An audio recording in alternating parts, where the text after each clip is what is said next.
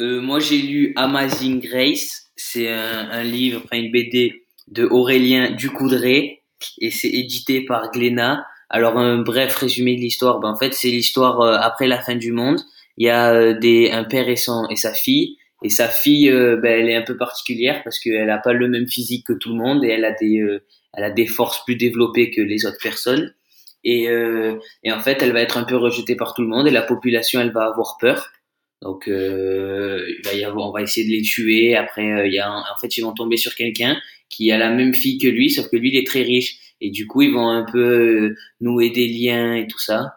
Euh, ben, le, les graphismes, enfin les images, elles sont quand même assez, euh, assez réalistes. Enfin, oui, assez réalistes, même si des fois, ben, les filles, les filles un peu pas comme les autres, eh ben, c'est, ben, c'est, ça existe pas. Du coup, c'est un peu bizarre. Enfin, c'est, oui, ça paraît bizarre.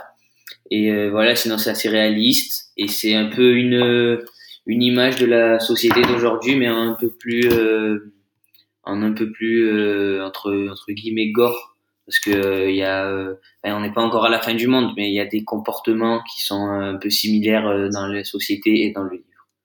Voilà.